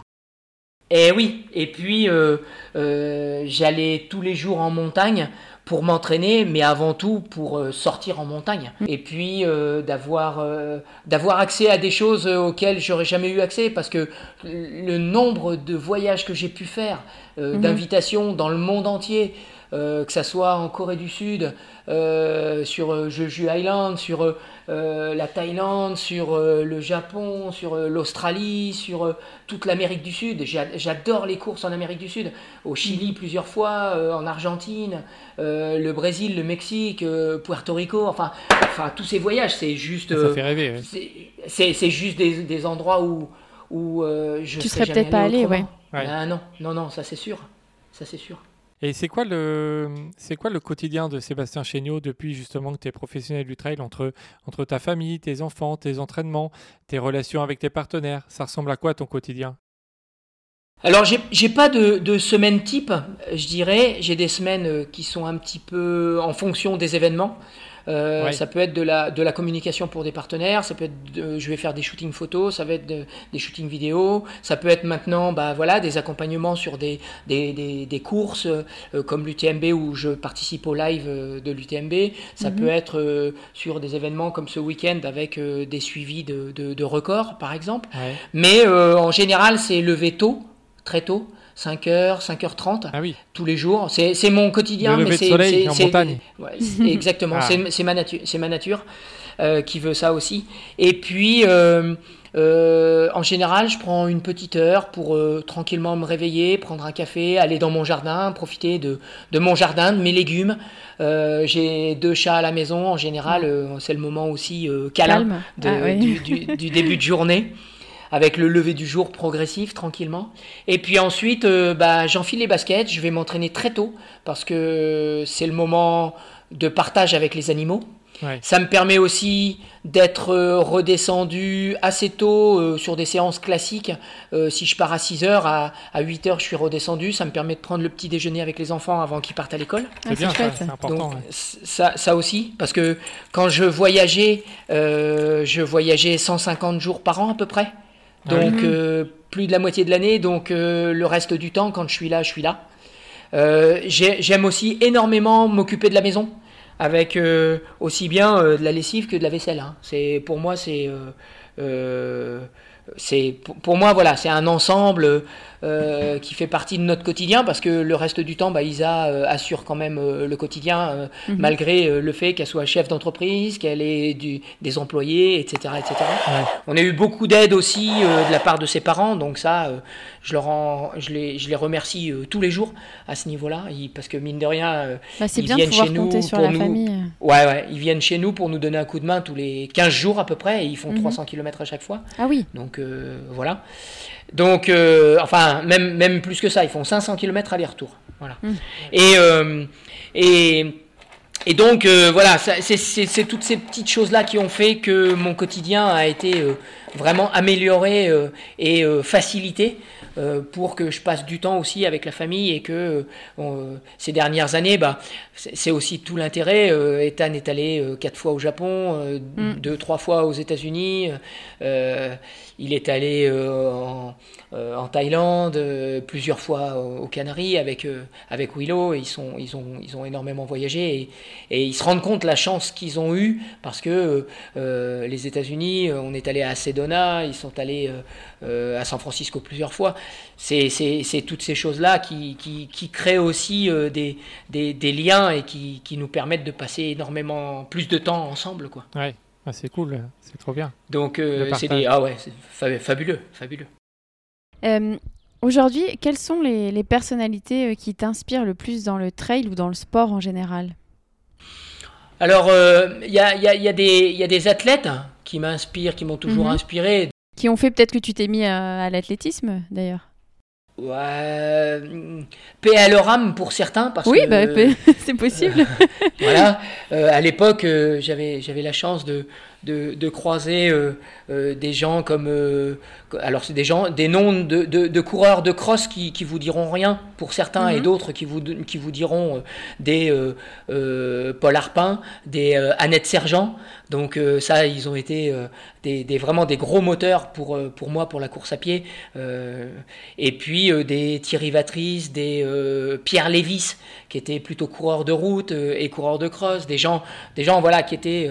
et puis, bah, il y a eu le, le, le chocho, le chocho national, ah Dominique Chevelier, voilà, avec qui je me suis retrouvé chez Oversteam il y a une dizaine d'années en arrière, et puis depuis, euh, avec qui j'ai, je croise assez régulièrement, euh, qui, est, euh, qui, est, qui est vraiment un, personnage. Hein, ah oui, ça, c'est sûr. Hein. 66, 67 ans maintenant. Donc, et qui tourne encore le marathon en moins de 3 heures. Hein. donc, voilà. et, et, donc des gens comme ça qui ont été vraiment des moteurs au niveau athlétisme. Après en trail, mais, mais je pense que, que une, une, personne comme, comme Kylian ou, ou à l'époque à l'époque des, des, des, des, personnes comme comme Marco Olmo, comme Dawa surtout, qui a été vraiment une, une belle inspiration parce que il avait une approche de l'épreuve qui était une approche euh, d'un sage, en fait, euh, ayant été justement moine pendant sept ans euh, mhm. au Népal. et, et, donc, voilà, ça, c'est des gens qui ont été, qui ont été vraiment très inspirants en, trail. Après, je dirais que j'ai d'autres athlètes comme des gens comme, euh, comme euh, Tony Estanguet, qui ont été vraiment des gros moteurs, mhm. euh, des, des, gens comme Martin, avec qui j'ai eu des, des, discussions, parce que on a eu notre mononucléose quasiment à la même période, donc on a eu quelques discussions, et puis régulièrement, on, on, discutait par texto, je l'encourageais pour toutes les étapes de Coupe du Monde, encore il y a quelques, quelques mois en arrière.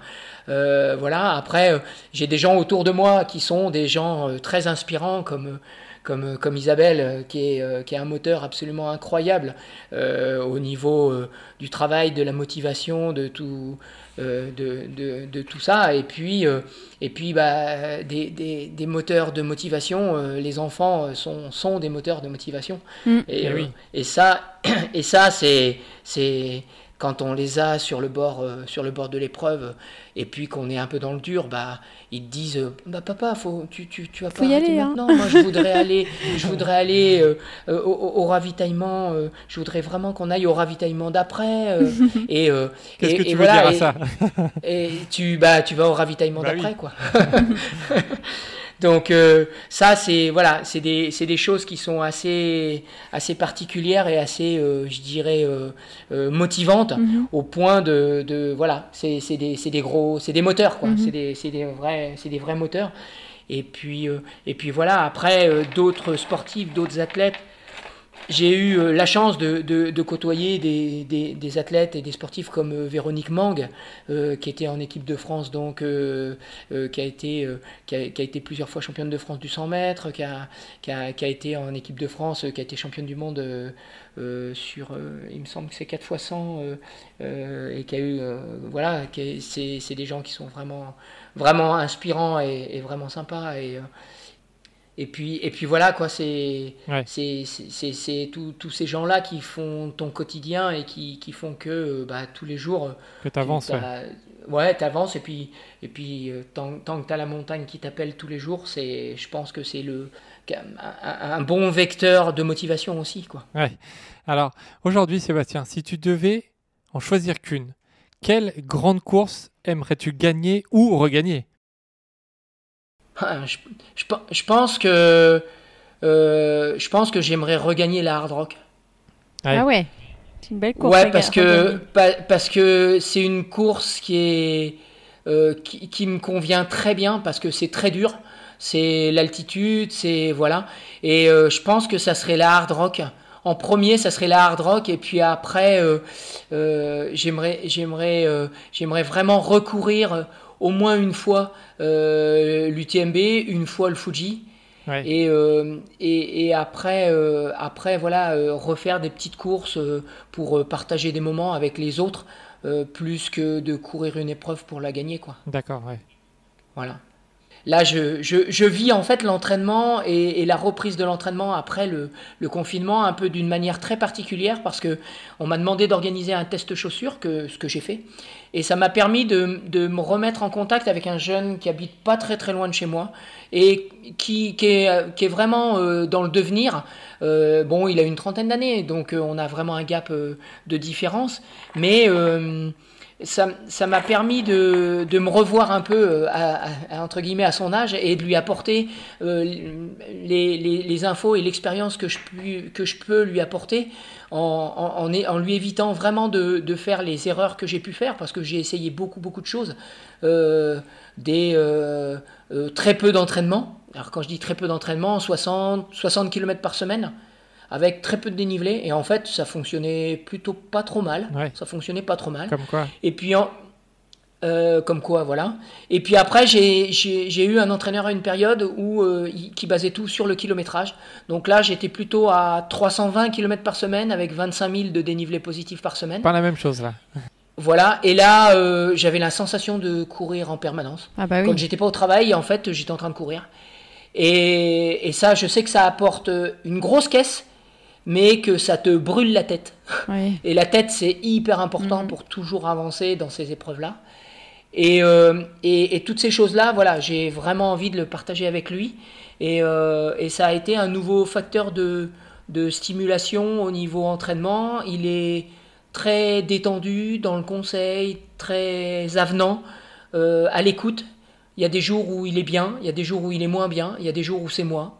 Et puis, on Chacun a trouvé un, ouais, une connexion sans en parler, sans chercher à, à dire euh, oh bah là non je vais pas ou là euh, ça va ça va bien ou il y a, y, a, un contact et une connexion qui s'est faite qui fait que j'ai retrouvé euh, une petite motivation supplémentaire qui me qui me je dirais qui me pousse euh, je dis, dans, dans la bonne direction voilà. D'accord. Ah bah, c'est cool Cool. Donc euh, je trouve ça plutôt bien parce que moi je suis arrivé à un stade où je suis plus dans le partage. Je donne un peu, euh, j'ai deux, deux, deux, personnes à qui je donne des conseils euh, que j'essaye d'aider à l'entraînement et puis au niveau nutrition parce que je suis en train de finaliser un, un diplôme de nutrition avec Anthony Bertou.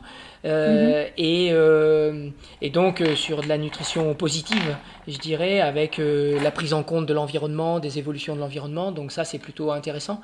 J'essaye de passer mon accompagnateur moyenne montagne aussi pour pouvoir aussi accompagner des gens, euh, mais je continue mes stages avec euh, Caroline Frélon, mm -hmm. donc et cinquième élément.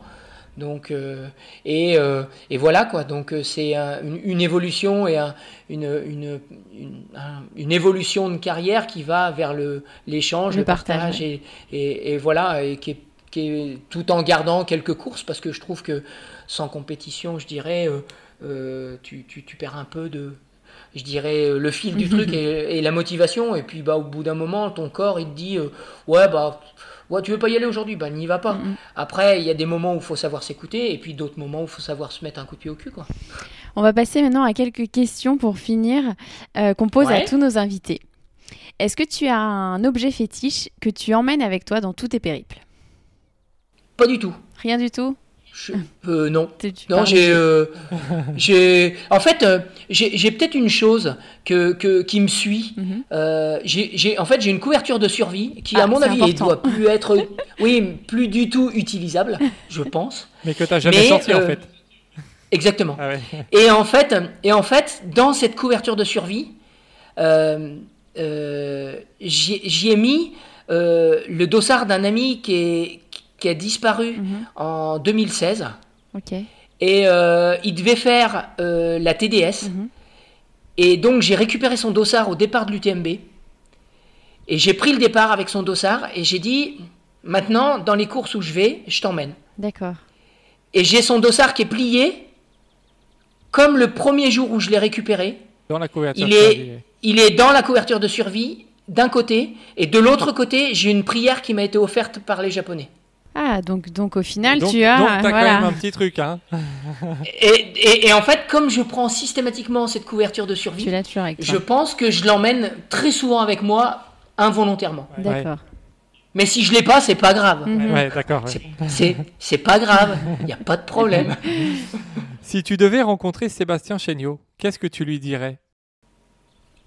Je lui dirais tu as eu une chance exceptionnelle et extraordinaire d'avoir été là où tu as été euh, et au bon moment et à la bonne place et d'avoir été aussi bien entouré. Mhm.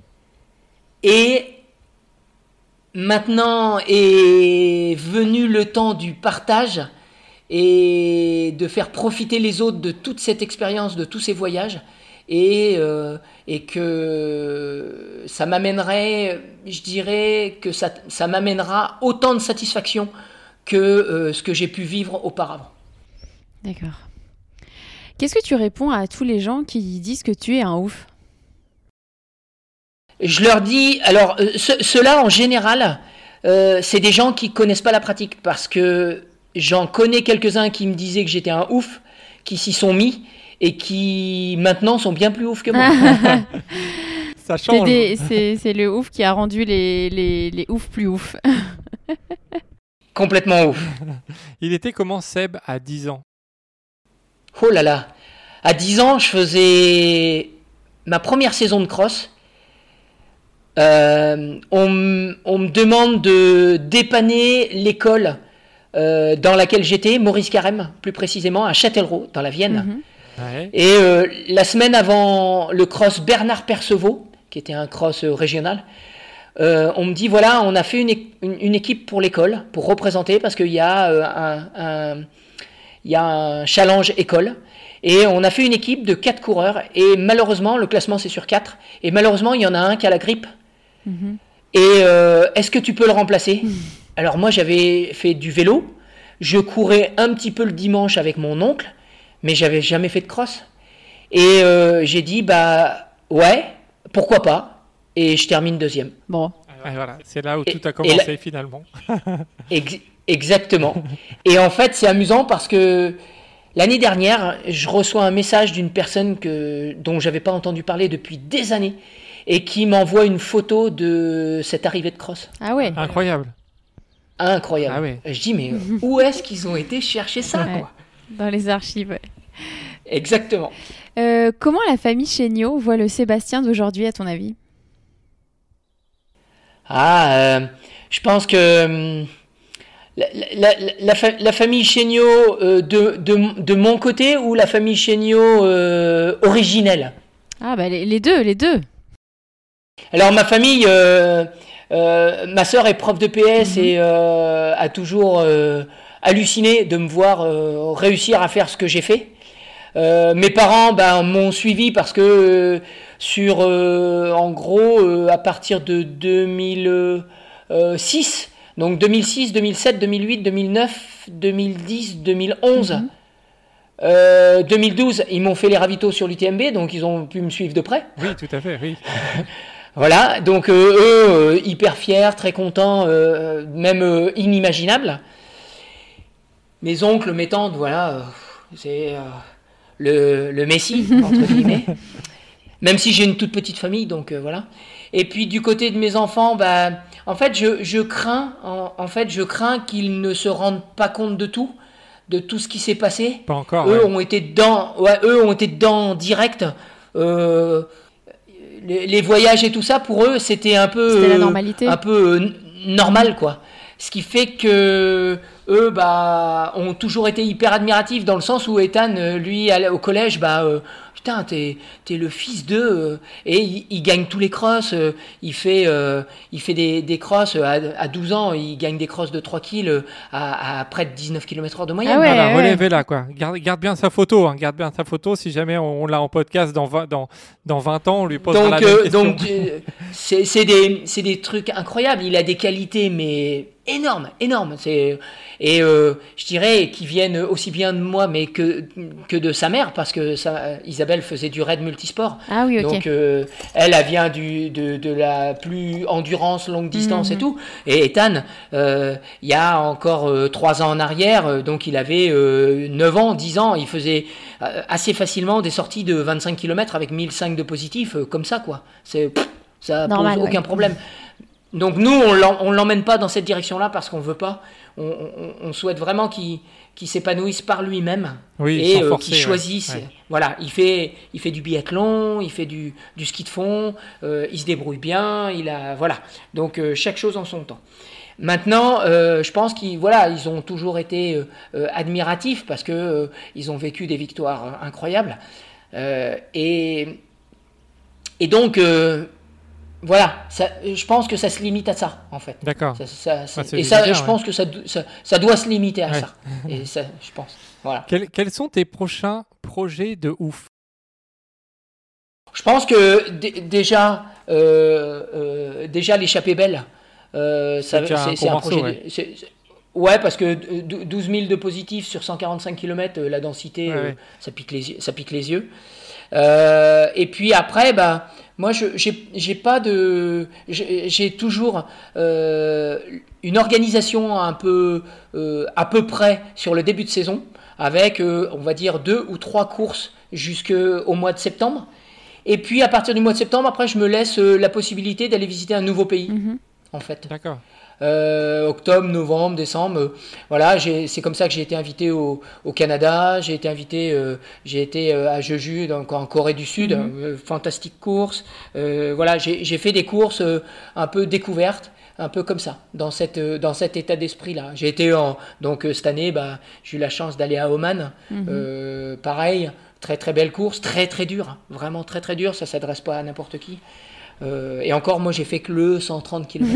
Euh, mais, mais, c'est sur dur, sur dur, vraiment. Euh, donc voilà, je, me laisse la possibilité en fin d'année d'aller découvrir un nouveau pays. Voilà. Et avant-dernière question, est-ce que tu as une question que tu attends depuis toujours, depuis longtemps, mais que l'on ne t'a jamais encore posée? Non, je pense pas. Je pense pas parce que on m'en a tellement posé oui, de questions que je pense, je pense que j'ai, on n'a on pas totalement fait le tour parce que voilà, après il va y avoir des évolutions qui vont peut-être amener d'autres questions par la suite.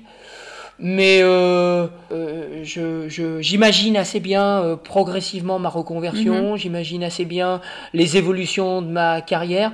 J'ai du mal à me dire que peut-être qu'un jour il faudrait que je retravaille normalement parce que j'ai travaillé normalement pendant des années tout en m'entraînant. Mhm. Et je trouve que c'est plus adapté en fait à ma, à ma façon de voir le travail en fait. Mhm. Et, euh, et, et, après, à côté de ça, euh, c'est ce que me dit ma femme, mhm. c'est ce que me dit Isabelle. Euh, elle me dit souvent, c'est dommage de ne pas utiliser tout ce que tu as pu apprendre et, et, voir pour continuer à aider les gens à, à, à, transmettre et à, les faire évoluer à ce niveau-là. C'est pour ça que je me suis euh, déjà intéressé depuis une quinzaine d'années à la nutrition, mhm. à la façon d'aborder la nutrition, aussi bien en activité sportive que dans le quotidien. Et, euh, et donc, euh, donc voilà, je pense qu'il y aura peut-être des questions qui arriveront par la suite, mais pour l'instant, non, je ne pense pas. D'accord. Est-ce que tu as un dernier mot pour toutes les personnes qui nous écoutent, qui t'ont écouté jusque-là? Qu'est-ce que tu as envie de leur dire? On te laisse la parole pendant une minute ou deux. Bah, ce que j'ai envie de leur dire, c'est, ça va être relativement, simple. Euh, il ne faut pas que le trail et la compétition soient, euh, un but en soi. Il faut que les gens euh, aillent en nature, profitent de la nature, respectent la nature. Donc ça, ça, commence par un, un, respect quotidien, avec aussi bien le tri sélectif que la consommation de produits qui ont, ont fait des milliers de kilomètres. Ça, c'est mmh. absolument inutile. Se rapprocher des gens euh, qui produisent autour de chez eux, faire des choses relativement simples, limiter les déplacements en voiture, commencer à, prendre conscience qu'on n'est qu'on pas forcément euh, parti euh, dans une bonne direction et qu'il va falloir finir par vraiment prendre les choses en main soi-même. Rester relativement simple, c'est pas parce que quelqu'un a gagné une course, par exemple, euh, qui, qui, devient euh, euh, le, le, le, roi du trail. On a pu le voir malheureusement ces dernières années avec des jeunes qui avaient gagné des épreuves et qui se disaient bah, Moi j'ai gagné une épreuve, maintenant bah, je vais pouvoir aller courir au sommet du Mont Blanc et qui perdaient la vie malencontreusement mhm. parce que bah, on change de domaine et on est dans de l'alpinisme, on n'est plus dans de la course en montagne. Euh, donc ça fait appel à d'autres compétences, d'autres d'autres choses, et, euh, et de d'aller en montagne avant tout dans l'optique de se faire plaisir, de voir des animaux. Moi, pour moi, mes séances, elles sont réussies à partir du moment, non pas euh, d'avoir fait un meilleur chrono ou d'avoir fait un meilleur, un meilleur temps sur telle section de Strava ou autre, euh, elle est plutôt dans le, le, fait d'avoir croisé des animaux ou d'avoir vu au détour d'un chemin euh, euh, deux renardeaux en train de jouer ou de croiser des tétralyres ou, ou, d'assister à des parades amoureuses mhm. de gélinotes ou autres. Voilà, elle est plus dans cet état d'esprit-là.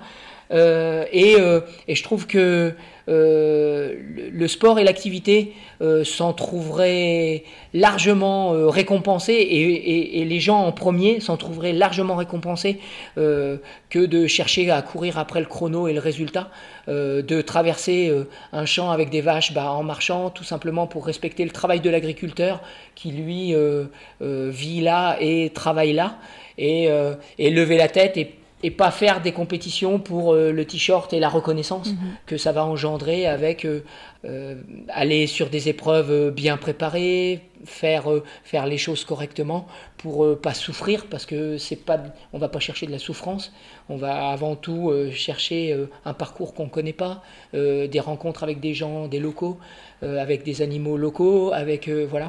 Et je pense que voilà, faut que ça fasse son cheminement, mais prendre euh, la pratique du trail euh, comme une excuse pour aller en montagne plus que comme une obligation mhm. et euh, comme quelque chose de fun et dans le dans l'air du temps qu'il faut absolument pratiquer pour être reconnu à son boulot ou, ou dans un cercle d'amis parce que j'ai fait le 160 kills de machin. C'est c'est pour moi c'est ça ça ça a pas de sens quoi. Ça a pas de sens. Donc voilà Merci pour, euh, pour ces mots et euh, merci encore d'avoir partagé euh, bah, ce moment avec nous et d'avoir partagé bah, avec plaisir. tes, expériences, tes souvenirs, tes, le partage. Je pense qu'on retiendra pas mal de partage. Partage, hein, parce que tu l'as dit.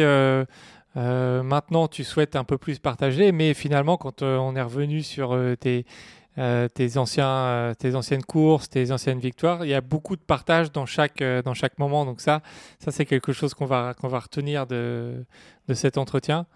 Donc, donc merci, merci encore. Hein. merci vraiment d'avoir pris le temps pour, pour nous parler. Bah, merci, merci à vous et puis merci à tous les auditeurs qui iront jusqu'au bout parce que j'ai été, été long. mais j'ai encore souvent, plein, plein, de choses à partager. J'ai encore plein de choses à partager. Bah, on se reverra euh, alors pour un autre podcast alors. Oui, avec plaisir, avec plaisir. Et puis, euh, et puis bah, portez-vous bien, levez, levez la tête et puis, euh, et puis surtout prenez soin de vous et, et, des gens qui vous environnent parce que ça passe, ça passe tellement vite et qu'il faut vraiment profiter de chaque moment. Merci beaucoup. Merci. Et quant à vous, chers, chers auditeurs, on vous dit à bientôt pour un nouvel épisode.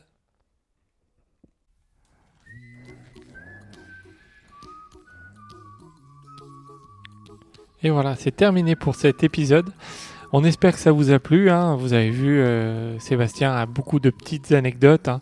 Forcément, euh, comme il est là depuis un petit peu plus longtemps que, les trailers euh, actuels, on va dire, il a, il a beaucoup fait de courses. Donc, donc voilà, on a pris plaisir à écouter toutes ces petites anecdotes et de revenir sur sa carrière trail. C'était un, un grand plaisir.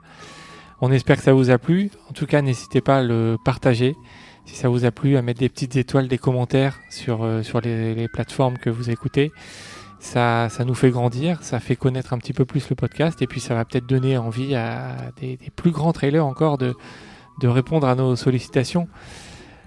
Et quant à nous, on vous dit à bientôt pour un nouvel épisode.